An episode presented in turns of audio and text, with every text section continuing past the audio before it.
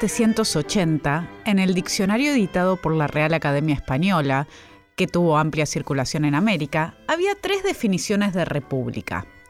La primera era el gobierno del público, el gobierno de muchos, como distinto del gobierno monárquico. Una segunda definición entendía la república como la causa pública. Y en tercer lugar figuraba otro uso, que equiparaba la palabra república a la forma de llamar a algunos pueblos. Solo 20 años después, en una nueva edición del diccionario, se introdujo otra definición. La república fue entonces entendida también como un Estado en el que gobierna el pueblo en parte por sí y en parte por medio de algunos ciudadanos escogidos. En los territorios del Virreinato del Río de la Plata, república se empleaba para referirse, sin mayores precisiones, a un Estado, y también para hablar de estados que no tenían reyes. Sin embargo, el uso más frecuente durante la etapa colonial fue el de significar una ciudad y su jurisdicción, es decir, el término república aludía directamente a un territorio. A partir de 1810, con la Revolución de Mayo, república empezó a utilizarse como sinónimo de pueblo soberano. La destitución del virrey introdujo la posibilidad de la república como forma de gobierno alternativa a la monárquica. Durante la primera mitad del siglo XIX, el término república mantendría una dualidad. Por un lado, se referían a ella como un sistema de gobierno, y por el otro, conllevaba una figura ideal de virtud cívica. Eran años en los que aún eran extrañas las repúblicas en el mundo, más allá de los años de la República Francesa o de los jóvenes Estados Unidos. En el Río de la Plata, las voluntades de instaurar una república competían con proyectos monárquicos, los del rey Inca de Belgrano, algún príncipe europeo o Carlota Joaquina. ¿Cómo es que terminamos siendo una república? Sobre esto conversaremos en el programa de hoy de Pasado Imperfecto.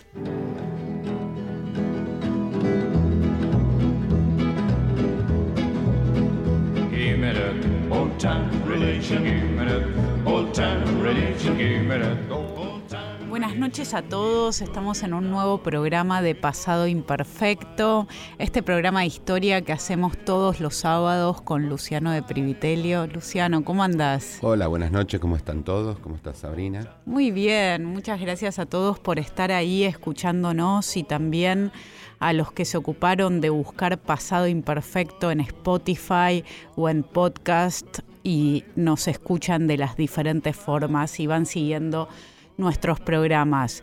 Le, quiero agradecer también a Lucía Chediek que nos está acompañando en producción y a Leo Sangali que está en la técnica. Y hoy tenemos el lujo de recibir, de tener con nosotros a Hilda Sábato, una historiadora maestra de historiadores con quien vamos a hablar sobre las repúblicas, las repúblicas en el siglo XIX. Y yo quiero hacerte una pregunta inicial, Hilda, bienvenida. Bienvenida. bienvenida. Muchas gracias y bueno, buenas noches a todos. Te hago una pregunta que tiene que ver con, con ¿por qué América Latina eligió la república como forma de gobierno? En un mundo que no estaba lleno de repúblicas, ¿no? esa es la pregunta del millón y por supuesto yo no tengo ninguna respuesta. Pues. Si yo tuviera esa respuesta seguramente no estaría sentadita acá ahora. Eh, estaría en, de, para destinos mayores. Escribiendo un libro ya sobre eso. Sí, exactamente, sobre el por qué. No, lo, que, lo que yo creo que la primera cosa que me parece que vale la pena subrayar, eh, sobre todo porque eh, no estamos acostumbrados a pensar este tema. Eh, hay tantos temas que nos preocupan que este parece un tema bastante menor, eh, que es el hecho tan absolutamente extraordinario que en nuestro, lo que hoy es nuestro país, pero en, en realidad en todo lo que fue América Española, cuando se rompen los lazos con España, cuando se declaran las independencias, todos estos estos territorios, que todavía no eran países, ni naciones, ni nada de lo que conocemos ahora, sino que eran territorios bajo dominio español, cuando se independizaron, antes de convertirse en los países que hoy son, eligieron una forma de gobierno eh, con distintos formatos que eh, se asociaba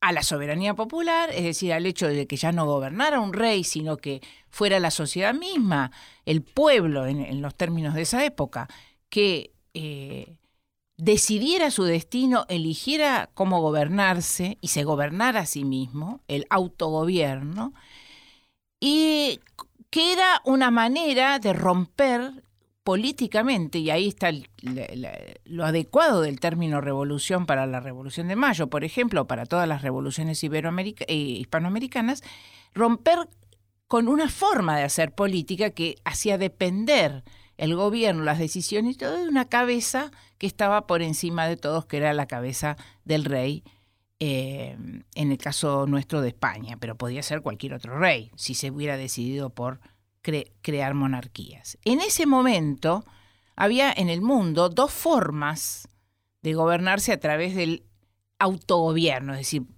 usando la famosa frase de la soberanía popular que tanto escuchamos cuando éramos chicos en la escuela, eh, la forma republicana, que era bastante excepcional, y la forma más común, sobre todo en los países europeos, de la monarquía constitucional, es decir, donde se organizaba un país con un rey, pero que ese rey no era un rey con poderes absolutos, sino que tenía que someterse eh, a las decisiones de un Congreso, o cualquier forma que adoptara Congreso, Cortes o como fuera, elegido efectivamente por el pueblo. Y por lo, una, una consulta sobre eso de todos modos no eran muchos, ni unos ni otros, ¿no? Para No, eh, bueno, las monarquías constitucionales no eran muchas, pero se estaban poniendo de moda, por decirlo así. Por Napoleón. había venido la Revolución. Francesa, había venido la Revolución Norteamericana, después podemos hablar de eso, primero la Revolución Norteamericana, la independencia de Estados Unidos de Inglaterra, y después en los países europeos, después de la Revolución Francesa, pero incluso antes en el caso de los ingleses, había habido una transformación de la monarquía y de, tener monarcas absolutos como todavía seguían existiendo y siguieron existiendo durante todo el siglo XIX en otros países europeos.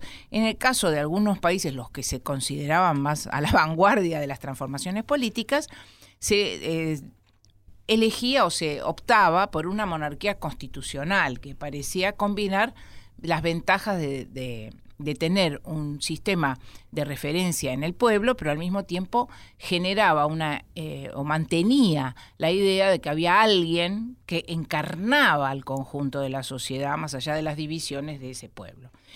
Y finalmente estaba la República. La República como opción, como opción en, el menú, digamos, que eh, los, los, revolucionarios de acá, cuando hicieron la independencia, recurrieron a que, obviamente, nadie escapa a su tiempo y por lo tanto ellos tenían que inspirarse en lo que estaba pasando en otros lados. La República eh, había sido un sistema como posiblemente los, oyentes sepan, un, sistema viejo que se había inventado en realidad en la época antigua, en la época de los romanos, los griegos, y que eh, había tenido distintas eh, formas a lo largo de los siglos, había tenido formas eh, variadas, pero todas se basaban en la idea, primero, de la soberanía del pueblo, así que había, el poder surgía de la propia sociedad, pero además que éramos todos iguales, es decir, que no había alguien como un rey, por ejemplo, que podía tener la varita última de las decisiones. Y por lo tanto, en esos sistemas republicanos,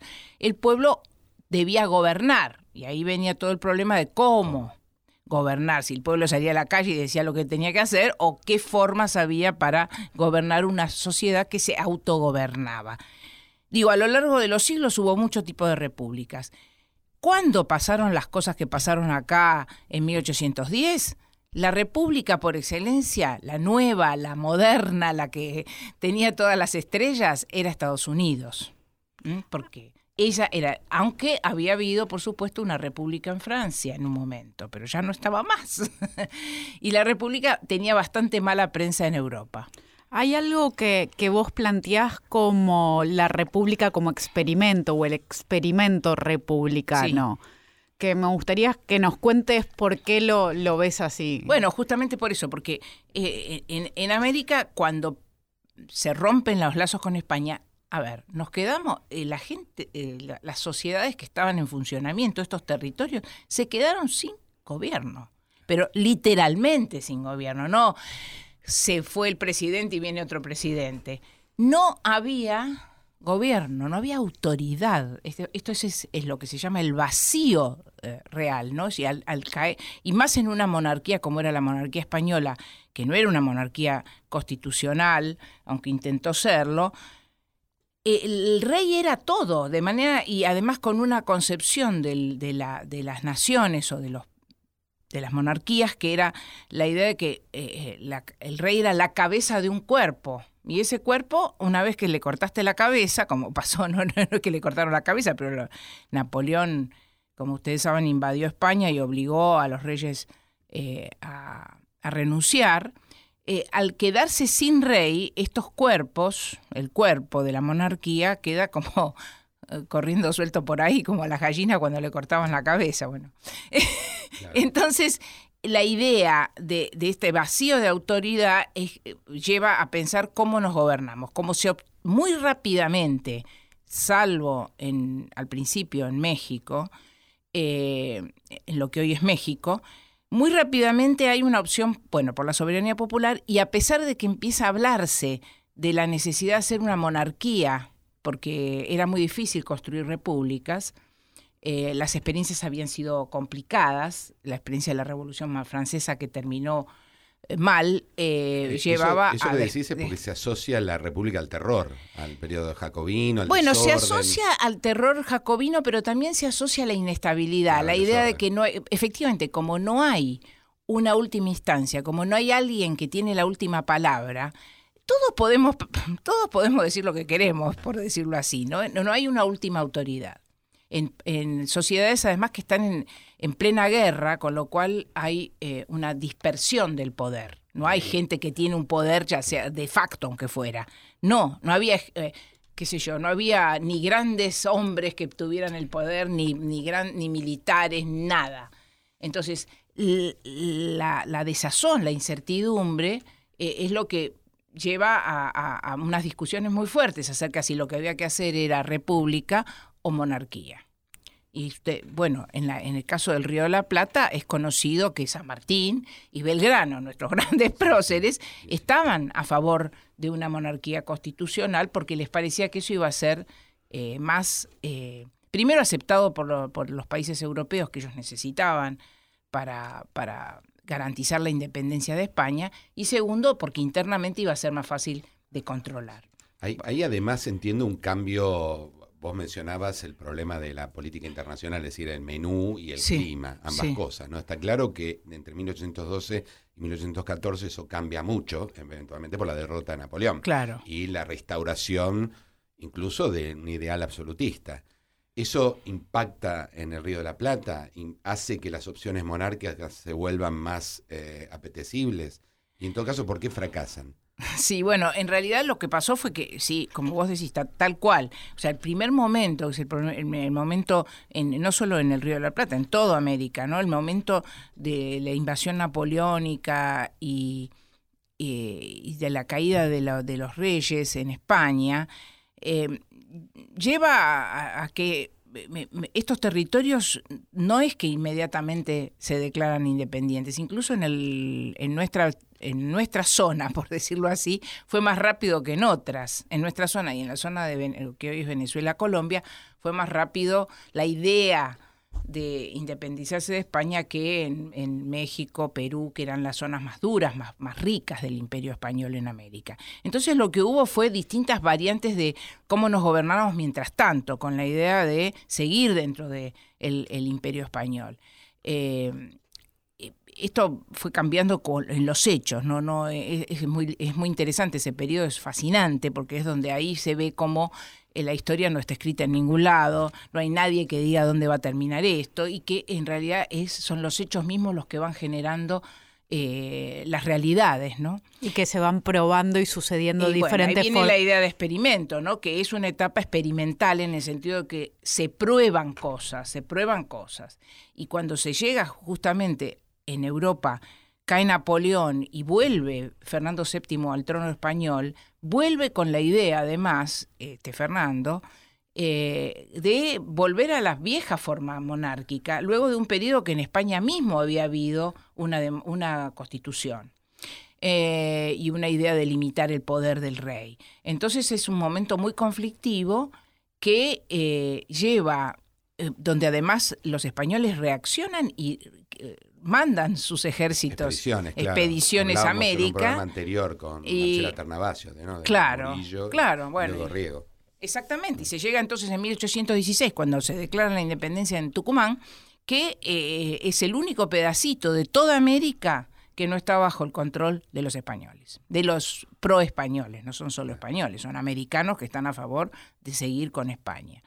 Entonces, ahí es donde em, tanto San Martín como Belgrano dicen, muchachos, acá mejor vamos a una solución un poco que nos acepten, porque si no, nos van a barrer. Bien, no les va bien a ellos en eso. Y esta es una pregunta, un enigma también, una forma, una, ¿por qué no le fue bien? entonces eh, la respuesta más inmediata es porque a quién iban a coronar, ¿no? No había un candidato. No había un candidato. Yo no creo en esa respuesta. No creo, porque a mí me parece que candidatos siempre se encuentran para esas cosas. Eh, y yo creo que lo que pasó fue que había dos maneras, dos maneras por lo menos, de eh, mirar el proceso. Y había quienes estaban muy en contra de tener un monarca. Y ellos ganaron, por decirlo así. Ganaron la disputa. Eh, en el Río de la Plata, pero también después en otros lugares, incluyendo en México, donde pasaron por un periodo de monarquía. Ellos coronaron un emperador. Y sin embargo le fue mal a este. ¿Por qué le fue mal? Porque hubo gente que no quería eso, que quería una república. Era una, y ahí viene la, la, idea de la república. Querían apostar a eso. Y eso era lo más revolucionario del momento. A ver si me explico. Era lo más, era como loco. Era la máxima transformación. Era, era una transformación, era una apuesta de un, de un riesgo que no nos damos cuenta hoy. Dijo, nosotros hicimos cuando vamos a la escuela y nos enseñamos en la soberanía popular, la revolución de mayo, qué sé yo, y eh, no, era un salto al vacío en realidad, que eh, fue difícil efectivamente de tramitar después, ¿no? Vos publicaste recientemente Republics of the New World. ¿Va a haber traducción? ¿Va, ¿Lo vamos a conseguir acá más fácilmente? Yo espero que sí, lo tengo que traducir yo. El problema es ese, porque no quiero que lo traduzca o es ridículo. Yo lo escribí en inglés, pero obviamente mi lengua materna es el castellano y no me parece una cosa extrañísima que hay, mucha gente me dice, pero que te lo traduzca otro. ¿Cómo van a traducir otro? si además, eh, eh, a ver, los la lengua, el lenguaje para un historiador es el instrumento, un instrumento clave. Cómo se dicen las cosas. Cómo aceptar la traducción de otro, decimos. Entonces sí, lo voy a traducir. No sé todavía. En algún momento. Eh, Quiero, quisiera hacerlo este año, pero no sé todavía, no tengo, no tengo editor porque en realidad esas gestiones las está haciendo la, eh, la editorial que me publicó el libro, que es una editorial norteamericana. Entonces eh, tengo que bueno, negociar ir y venir. Pero de alguna manera yo creo que sí, es, mi intención. Que tiene que llegar. Y, y, en este libro, en ese hermoso ejercicio que te propusiste de pensar las repúblicas en toda esta América española, ¿cuáles son las similitudes y diferencias que fuiste encontrando en los diferentes casos? Bueno, eh, a ver, la primera cosa es que uno... Eh, uno sin haber mirado la historia como la quise mirar yo, la primera reacción sería este no esto que pasó nos pasó a todos los americanos, incluyendo a los brasileros en el caso de Portugal, nos pasó a todos los americanos, incluso a los norteamericanos, ¿no? con Inglaterra, pero no se puede comparar, ¿no? Uno diría. incluso yo cuando empecé a estudiar empecé por la por, la, por Buenos Aires, por la Argentina, siempre pensando qué diferentes que somos los argentinos, ¿no? Ni te cuento los porteños. La famosa excepcionalidad. Claro, la idea de que somos diferentes, como no seguramente no tenemos nada que ver ni con los mexicanos ni hablar, con los peruanos, con los bolivianos, con los chilenos, qué sé yo.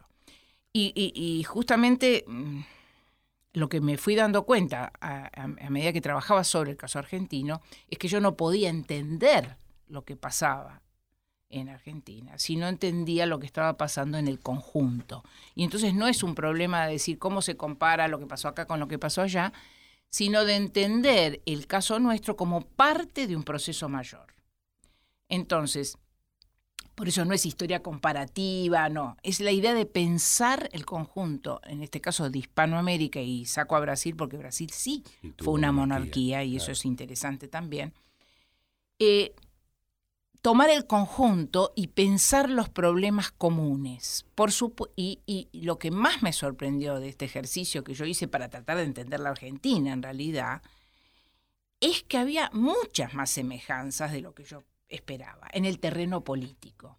Y que sociedades que sabemos, porque además están estudiadas, cuya economía, cuya sociedad, cuya cultura son radicalmente diferentes, en el terreno político hicieron opciones y, siguieron caminos semejantes. Y eso es lo que es muy paradójico, porque entonces uno puede ver ahí cómo la política, en, el nivel de la política, hubo eh, proyectos compartidos, no explícitamente, o a veces sí, a veces no, compartidos, pero que las dirigencias o quienes se fueron convirtiendo en dirigencias en toda Hispanoamérica recurrieron a los mismos, al mismo menú, pero al mismo tiempo aprendieron unos de otros y se retroalimentaron y fueron diseñando formas, y ahí viene lo de experimento, distintas de mecanismos republicanos, o sea, que estaban contemplados dentro del menú republicano,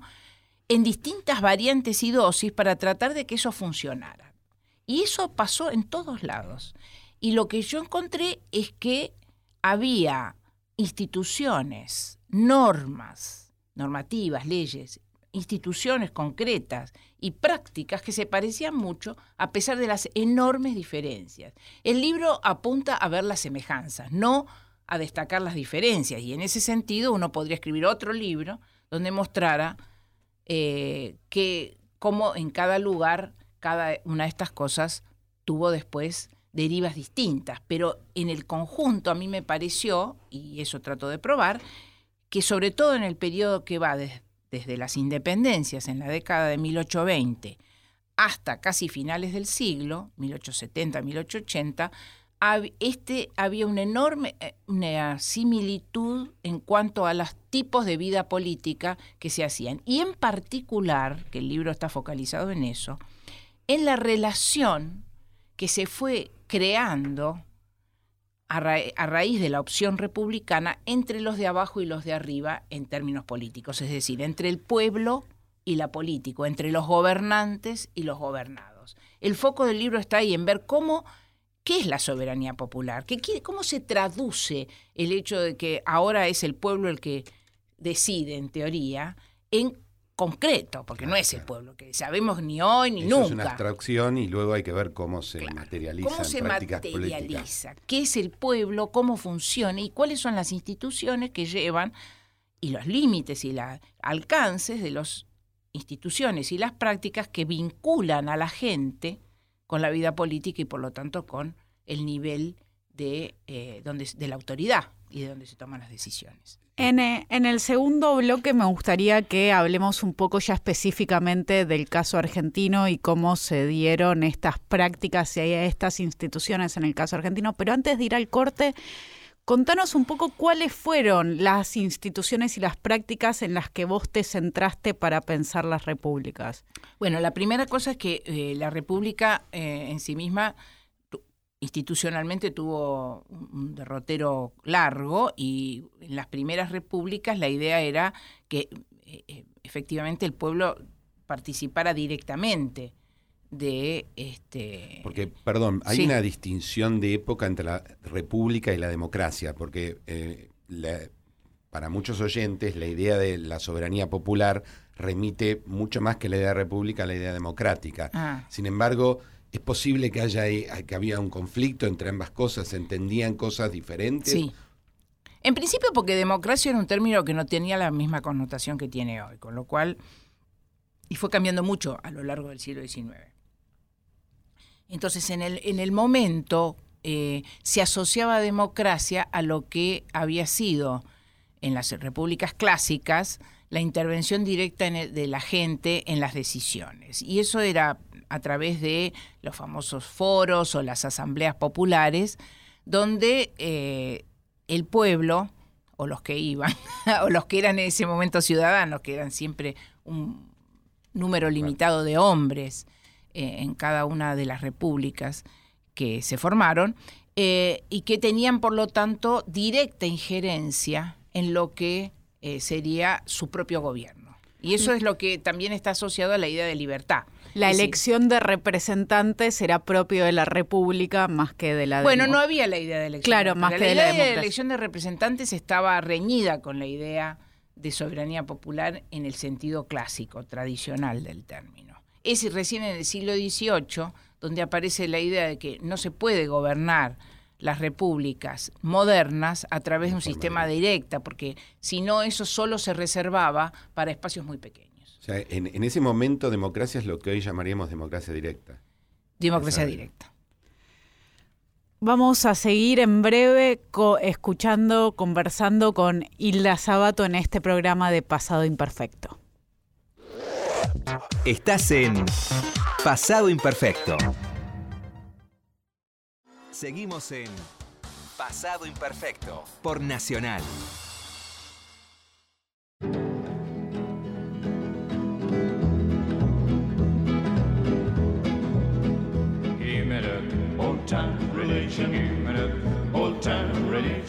Seguimos en el programa Pasado Imperfecto, charlando junto con Sabrina Mechet, eh, con Hilda Sábato acerca de las formas políticas que van adquiriendo eh, los exdominios españoles en América luego de la ruptura revolucionaria de los años 10.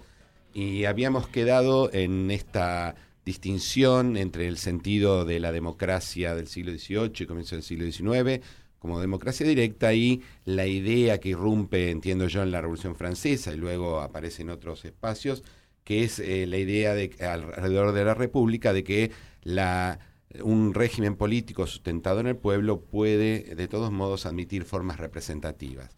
Y esto tiene que ver con un tema que anunciaba Hilda al final la del primer bloque, que está vinculado a cómo se expresaba esa voluntad popular. Es decir, ese pueblo que ahora es el núcleo de la legitimidad, es la base de la legitimidad, de alguna manera debe expresarse y eso ya tiene que ver con formas, prácticas políticas, pueden ser institucionales o no. Entiendo que, bueno, y la ha trabajado mucho sobre esto, nos gustaría que nos cuentes un poco sobre este problema. Bien, sí, la, la, la idea de república como, como régimen fundado sobre la soberanía popular y sobre todo como no monarquía, porque eh, se definía un poco por la negativa, ¿no? Eh, llevaba rápidamente al problema de, bueno, si el, si, este, si el pueblo gobierna, ¿cómo gobierna? Entonces la noción de democracia directa o de, soberanía popular ejercida de manera directa eh, era eh, bastante problemática por muchas razones, entre otras por la escala. hasta, hasta la Revolución Norteamericana siempre se pensó que la escala de las repúblicas debían ser pequeña, por decirlo así. O sea, solamente en ciudades o en, eh, como, como pasó en las Provincias Unidas, en lo que hoy es Holanda, eh, que, eran eh, territorios acotados, podía darse el tipo de régimen republicano más o menos democrático, aristocrático, pero a través de mecanismos de, intervención directa del pueblo en, el, en, las en la toma de decisiones. En cambio, en el caso norteamericano, que fue un caso muy importante, porque eh, la elección republicana en, los Estados Unidos fue también muy controvertida y llevó a un conflicto que duró aproximadamente 10 años entre ellos por cómo se podía hacer una república de ese tamaño. Eh, llevó a la invención de instituciones eh, relacionadas con la posibilidad de gobernar una república eh, entre ellas por supuesto, la idea del régimen representativo, que efectivamente, como vos decís, también en Francia se eh, avanza como una posibilidad, y lo mismo en Inglaterra, de eh, intervención del pueblo soberano eh, en las decisiones. Me imagino que en este sentido las elecciones debían cumplir un rol importante. Bueno, ¿no? la primera idea es que la de la representación es que el pueblo no no va a, ya a participar directamente en la toma de decisiones, sino que se inventa el mecanismo de representación, es decir, el mecanismo de representación funciona así, el pueblo no gobierna directamente, sino que elige a quienes lo van a gobernar y quienes van a dictar las leyes en su nombre. ¿eh? Eh, ese sistema, eso es lo que es la representación. Digamos, la gente debe elegir a quienes lo gobiernan. Y para el caso específico de Buenos Aires, ¿cómo eran las elecciones? Bueno, ¿Cómo eran esas es que ahí se abre, esos momentos? Eh, eh, el, problema es que ahí se abre todo un campo, porque es, bueno, eh, si se designan representantes, ¿cómo se designan? Y por supuesto ahí es donde aparece la idea, el sistema electoral como un sistema, el sistema adecuado para que la gente, el pueblo, designa a esos representantes, de manera tal que las elecciones o el sistema electoral se van a convertir en la clave de, de, bóveda del sistema representativo. Si no hay elecciones, no hay representación. Si hay elecciones, se supone que hay representación. Ese, ese tema, sobre todo en la primera década revolucionaria, estaba totalmente jugado. Era obvio que la República era así. No, no, entiendo que no. No, en la primera década revolucionaria, eh, efectivamente, por todo lo que estoy, eh, lo que hablamos antes, eh, lo que ocurrió, eh, ocurría era que se tendía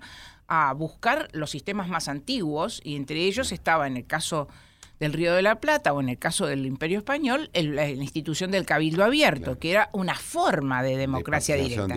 Muy democrático no era porque participaban muy pocos, pero de todas maneras de, era la noción de que era el pueblo directamente que decidía. Y eso es el Cabildo Abierto famoso del 22 de mayo, ¿no? Bueno, entonces, eh, pero una vez que este, por lo tanto, no, no muy rápidamente se llegó a la convicción de que la representación era el mecanismo adecuado para estas repúblicas, pero tampoco se tardó tanto. O sea, ya para la década, avanzada la década del 10 y ya en la década del 20, en todos lados estaban haciendo elecciones para elegir representantes que debían efectivamente ejercer el poder en nombre del pueblo. E incluso en el 20 se termina consagrando esta idea de que los que eligen son una gran parte de la población. Bueno, de eso eso sí dependió de dónde, pero eh, acá en Buenos Aires. En, Buenos Aires y en general en el Río de la Plata fue así. Lo que pasó fue que, el, eh, a ver, una vez que uno dice esto, hay representa hay pueblo, hay eh, elecciones y hay representantes, se abre todo un campo de problemas. Y el campo de problemas tiene que ver con cómo cómo son las elecciones, quién vota, quién puede ser votado. Eso es un campo enorme de, cuestiones. Pero a ese campo de cuestiones hay que agregarle que el propio sistema representativo, y esto lo subrayo porque hay mucha confusión incluso el día de hoy, eh, el sistema representativo no, no significaba que una vez que el pueblo eligiera a sus representantes como fuera, por la legislación que fuera, eh, esos representantes hacían lo que querían. Efectivamente, no había eh, instrucciones, nunca hubo instrucciones para los representantes, nunca hubo lo que se llamaba en la época colonial mandato imperativo, o sea, los representantes una vez elegidos representan al pueblo, encarnan al pueblo y pueden hacer lo que quieren en un sentido. Pero el sistema inventó desde muy temprano los mecanismos de control. Y ese sí que era un control, dos mecanismos de control fundamentales. El primer mecanismo de control es la periodicidad de las elecciones. La gente no puede ser elegida y quedarse 40 años como ocurre incluso hoy en muchos países llamados repúblicas, sino que tienen que renovarse y, eh, y tienen que volver al pueblo para que los vote o no los vote. O, bueno. Eso es una cosa, es el mecanismo dentro del mecanismo electoral. Pero después está el los controles que uno podría llamar externos, que tienen que ver con la participación directa del pueblo. Y esos son eh, varios, pero yo en, la, en el libro trabajo sobre elecciones, pero trabajo sobre los mecanismos de control. Y son básicamente dos en el caso hispanoamericano. Uno que conocemos mucho, aunque que es el, mecanismo de la opinión pública, Y otro es un mecanismo que conocemos menos, que es el de la ciudadanía armada.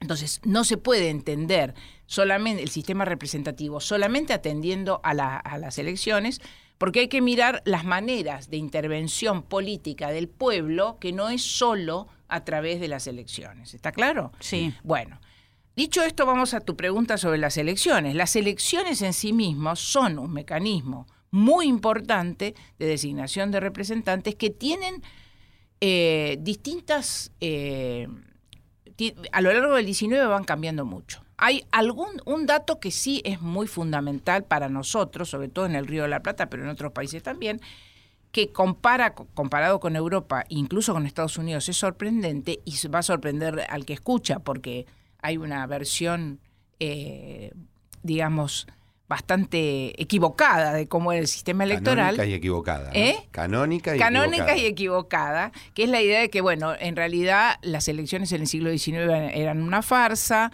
los de arriba manejaban todo y eh, por lo tanto eh, eran una forma simplemente de, de legitimar sin necesidad de, entre ellos, digamos, quién gobernaba eh, entre los ricos o entre los poderosos quién gobernaba. Elecciones en las que el pueblo, lo que se entiende como el pueblo, estaba excluido también. Bueno, estaba o excluido físicamente o manipulado. Exacto. Están las dos versiones, los que te dicen no, pero los pobres no votaban, o los que te dicen sí votaban, pero los llevaban como como este, ovejitas. Pero ¿cómo fue? Bueno, en realidad todos los estudios que hay ahora, y no solo los que yo llevé adelante para el caso de Buenos Aires, sino en el resto del país, pero también en otros países latinoamericanos, lo que se muestra es que eh, efectivamente los sectores, eh, la población eh, tenía una intervención bastante importante en la vida electoral, de distintos niveles. El primer nivel sería el nivel del voto, el más, el que uno diría el más fuerte, el más importante, el más visible. en ese caso lo que podemos ver es que hay desde temprano un derecho a voto bastante amplio. En el caso de Buenos Aires, que vos mencionabas, Sabrina, es muy amplio. A partir de la ley de 1821 votan amplio, perdón, masculino amplio. Las mujeres no votaban. Eh, votaban todos los hombres adultos libres. Eh, esto, o sea, no había ni limitación por eh, ingreso, ni limitación por educación, o sea, si eran analfabetos o analfabetos no importaba, ni, limitación por raza, ni limitación. Lo único que en ese momento todavía había esclavitud y los esclavos sí no votaban. No votaban las mujeres, no votaban los niños. Eh, y, ¿qué quiere decir esto? Que el derecho a voto era amplio. Esto no quiere decir que todo el mundo votara. Eso es también una confusión. La idea de que, bueno, este bueno, sí, era el derecho amplio, pero no votaba nadie. Bueno, no era ni tanto ni tampoco. Eh, había un derecho amplio. Ese derecho después era usado de distintas maneras. Y ese derecho amplio se mantuvo en el caso del Río de la Plata casi sin, sin variaciones durante todo el siglo. No así en otros países de Hispanoamérica, donde hubo algunos momentos en que se restringió el voto. En el caso del Río de la Plata y después de la Argentina, el voto no se restringió nunca para los varones, insisto, varones adultos, libres. Eh, ese era el derecho. Y después estaba la, digo, justamente lo que yo estudio son las instituciones, las normas, pero también las prácticas. O sea, cómo era. Y cómo era tenía mucho más que ver con las formas en que eh, se hacía política en el sentido que hoy eh, usamos ese término, ¿no? ¿Cómo era la política práctica? ¿Qué hacían? ¿Cómo hacía un tipo para ganar si quería ganar? Eh, ¿Todos los, la gente del pueblo tenía las mismas chances de llegar a ser gobernante? No, de ninguna manera.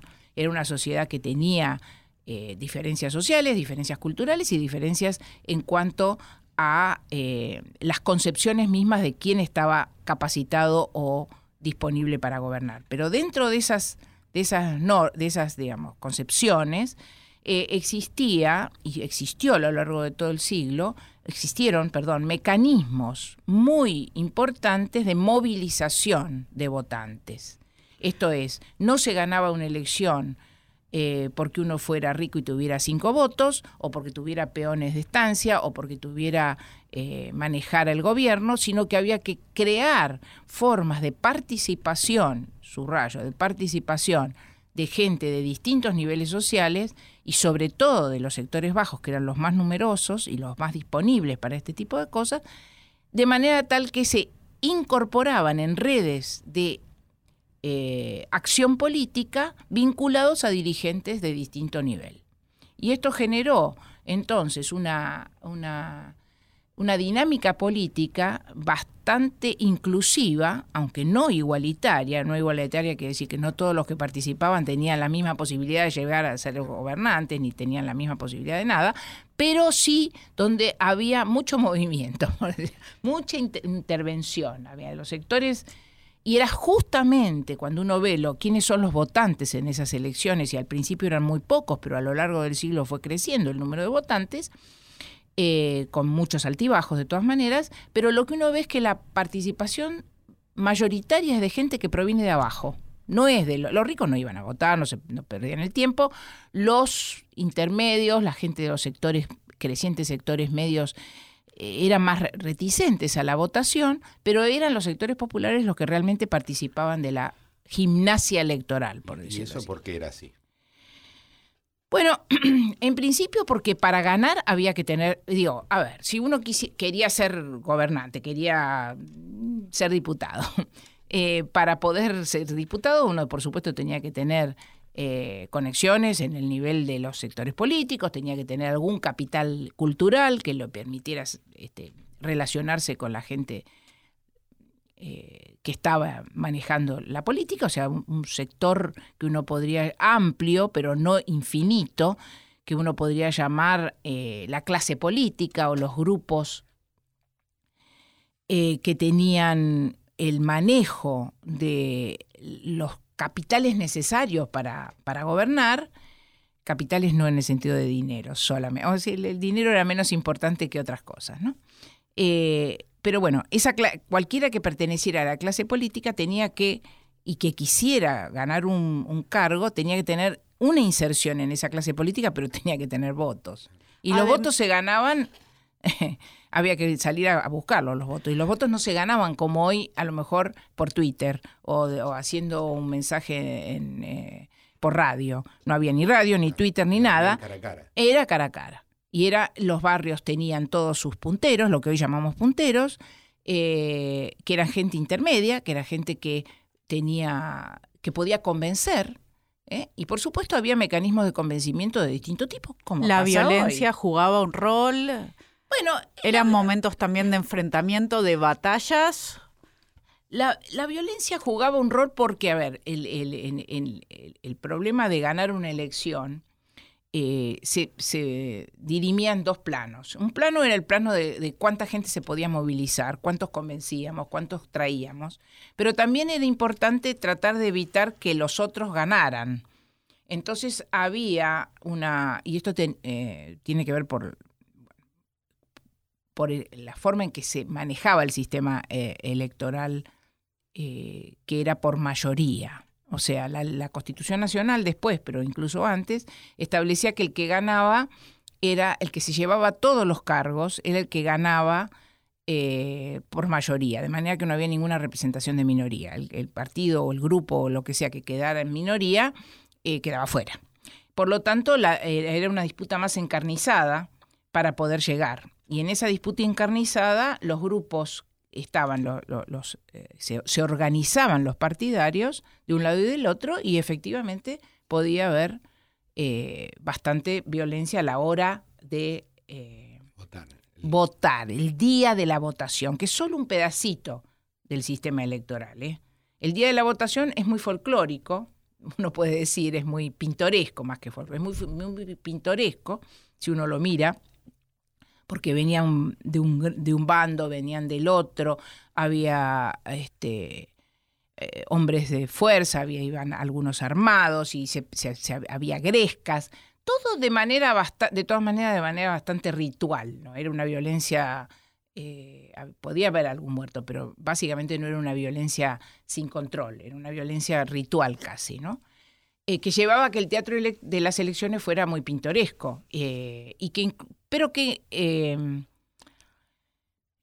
pero donde esa participación después tenía que ser de todas maneras legitimada a través de eh, las instancias de control de la legitimidad del voto. Bueno, es, complicado, mm. pero quiero decir que el, momento del voto es un momento del sistema electoral que es más complejo. Ese sistema electoral, que es lo interesante, es un sistema que se basa en la existencia de redes donde jerárquicas, internamente jerárquicas, donde había gente que tenía más poder que otra y gente que efectivamente tenía más recursos que otros, que organizaba a través de mecanismos y cadenas de intermediación a los de abajo, que a su vez intervenían y negociaban su participación, no iban como esa imagen que hice antes de Corderito, sino que eh, para participar podían este, querer estar convencidos, podían estar convencidos que un caudillo era mejor que otro o un dirigente era mejor que otro,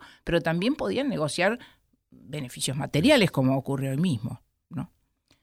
O sea, era una red, era un sistema complejo, no era un sistema simple donde y nadie, y pocas veces se sabía cuál iba a ser el resultado. Claro, eran competitivas. Eran competitivas, salvo en algunos momentos. Bueno, sabemos el caso de Rosas, que eh, Rosas, eh, para evitar justamente estos conflictos que se podían dar y, y, para evitar la competencia, él mismo escribía, hacía la lista de, de, la lista oficial. La lista oficial de la, para la legislatura de Buenos Aires y la gente, pero hacía elecciones todos los años y entonces lo que le importaba es que los jueces de paz movilizaran a las bases para ir y votar por sus candidatos. El ritual republicano estaba El ritual de la elección tenía que estar y ese ritual no era yo lo que quiero decir que el ritual de, y la participación y todo el hecho de que como fuera jerárquico y con distintos niveles de intervención y demás, no significaba que fuera ni mayoría, ni, ni salvo en casos especiales, eh, automática el resultado, ni tampoco que quienes participaran lo hicieran solo por obligación o por porque eran llevados de la nariz. No. E, esto significaba un mecanismo de inclusión, diríamos hoy. No igualitario, porque se confunde muchas veces inclusión con igualdad. Incluir, este es un sistema muy inclusivo. Lo que no era, no era igualitario en el sentido de la, era igualitario en teoría, ¿no? Los hombres eran todos iguales, pero... Vos estás mostrando todos los mecanismos, que había. de intermediación. ¿Y con la opinión pública qué pasaba? ¿Qué pasaba con la prensa? ¿Cuál es el rol político que cumple en ese momento? Bueno, la opinión pública también es, yo lo uso siempre entre comillas porque es un concepto de época eh, que tenía que ver con la idea de la voz del pueblo más allá de los representantes, es decir, cómo el pueblo opina sobre lo que está pasando mientras entre elección y elección, por decirlo así. Eh, y ese, eh, eh, ese fue, mm, eso es, la institución de la opinión pública fue bastante más complicada en cuanto a los mecanismos que el sistema electoral que uno puede mirar, bueno, las leyes, puede mirar las normas, puede mirar las instituciones y puede mirar qué pasaba en las elecciones. No es que fuera fácil, pero se puede hacer. La opinión pública fue más complicado porque era un concepto muy abstracto inicialmente, pero que se tradujo en la práctica en algunas, de nuevo, en algunas instituciones o formas eh, que fueron las más importantes. Una fue la prensa. La prensa es todo un capítulo que se puede, eh, porque la prensa, o sea, los diarios, en la primera mitad del siglo eran más bien pocos, muchas, eh, había por supuesto también diarios oficiales, porque había, quiero decir que si, si la opinión pública es importante entendida como la voz del pueblo, también es muy importante para que esa opinión pública pueda manifestarse, que los gobiernos hagan una cosa que muchas veces no hacen, que es la publicidad de sus actos. Es decir, eh, el gobierno tiene obligación de dar a publicidad sus actos, lo que lleva a que la población pueda saber qué está pasando y por lo tanto reaccionar acorde. Entonces, eh, desde siempre hubo diarios oficiales, pero esos no son parte de lo que sería la opinión del pueblo, sino de la publicidad de los actos de gobierno. Muchas veces unidos a carreras políticas particulares, ¿no? Pensando en Mitre y la Nación, en los PAS y la prensa. en la época, a ver, en la época también, eh, la primera mitad fue toda una historia, y con Rosas incluso también había diarios, por supuesto, y qué sé yo, pero bueno, habría que hablar aparte. Pero cuando vos me decís la nación, estás hablando ya de un momento muy distinto, que es después de la caída de Rosas y ya con la constituida la nación argentina, eh, eh, la, prensa adquiere una enorme fuerza, eh, como, y ahí la prensa es, un, es un, una estructura, tiene una estructura muy compleja, donde hay algunos diarios más grandes, que después fueron La Nación, la prensa más tarde, pero en ese momento estaba La Tribuna y otros diarios, y tenés un montón de otros diarios más chicos, y tenés diarios partidarios, diarios de grupos partidarios y diarios eh, de, en cambio, más independientes, ¿no? Es toda una red, pero yo antes de terminar quisiera hablar de la, de la ciudadanía armada, que es más importante. Nosotros nos podemos imaginar la opinión pública por más fantasías que nos hagamos, pero algo Pero que era un ciudadano en armas. Bueno, eso sí que era propio del siglo, fue propio del siglo XIX. De acuerdo a las tradiciones españolas, pero después también de la tradición republicana, que eh, venían de dos lugares distintos, el pueblo tenía derecho a reaccionar si un gobierno eh, violaba, digamos, su mandato y sobre todo eh, coartaba la libertad republicana. Si un gobierno era tiránico o despótico, los ciudadanos tenían derecho a reaccionar y a reaccionar por la vía armada. Esto es hacer uso del derecho a tener armas para impugnar un gobierno que se convertía en despótico. Esto dio lugar a una institución que hoy desapareció hace mucho tiempo, 100 años que desapareció, que es la milicia. La milicia era eh, el conjunto de ciudadanos, todo ciudadano libre, básicamente lo mismo que los votantes, todos los hombres adultos, eh, debían registrarse como milicianos, es decir, como integrantes de la milicia y entrenarse militarmente y estar disponibles para salvar a la patria. Pero también, digamos, no había conscripción en esa época y había un muy pequeño ejército profesional. Entonces la milicia era la mayor parte de la población masculina que tenía que estar eh, en, eh, inscripta en la milicia. Esa institución de la milicia fue un instrumento muy importante para eh, político muy importante para impugnar a los gobiernos de turno con la excusa o la realidad de que se tornaban en despóticos. Entonces, hacer una revolución frente a un gobierno que se manifestaba, se consideraba despótico, no era algo que estuviera fuera de los límites del sistema republicano. Al revés, era parte de los derechos de los ciudadanos. Era parte de los derechos y deberes del ciudadano defender la libertad, pero al mismo tiempo era un, no era algo tampoco que se considerara normal, sino que era algo que se consideraba extraordinario, pero legítimo. Entonces, la ciudadanía armada fue, eh, y si uno mira un, mecanismo de control fuerte y a veces de impugnación y de revolución y bueno, y también de inestabilidad eh, a lo largo de todo el siglo XIX. Ah, está en nuestra constitución. Está en nuestra constitución. En la, Efectivamente, por un lado dice el pueblo no delibera ni gobierna sino por medio de sus representantes, pero por otro dice que los ciudadanos tienen que armarse para defender a la patria y a esta constitución, o sea, a la república. Muchísimas gracias, Hilda, por compartir este momento con nosotros. Luciano, hasta el próximo Gracias a ustedes y a todos los que están escuchando. Hasta el sábado que viene. Buenas noches a todos. Nos vemos en Más Pasado Imperfecto. Give me that old time religion. Give me that old time religion. Give me that old time religion. It's good enough for me. It was good for my dear mother.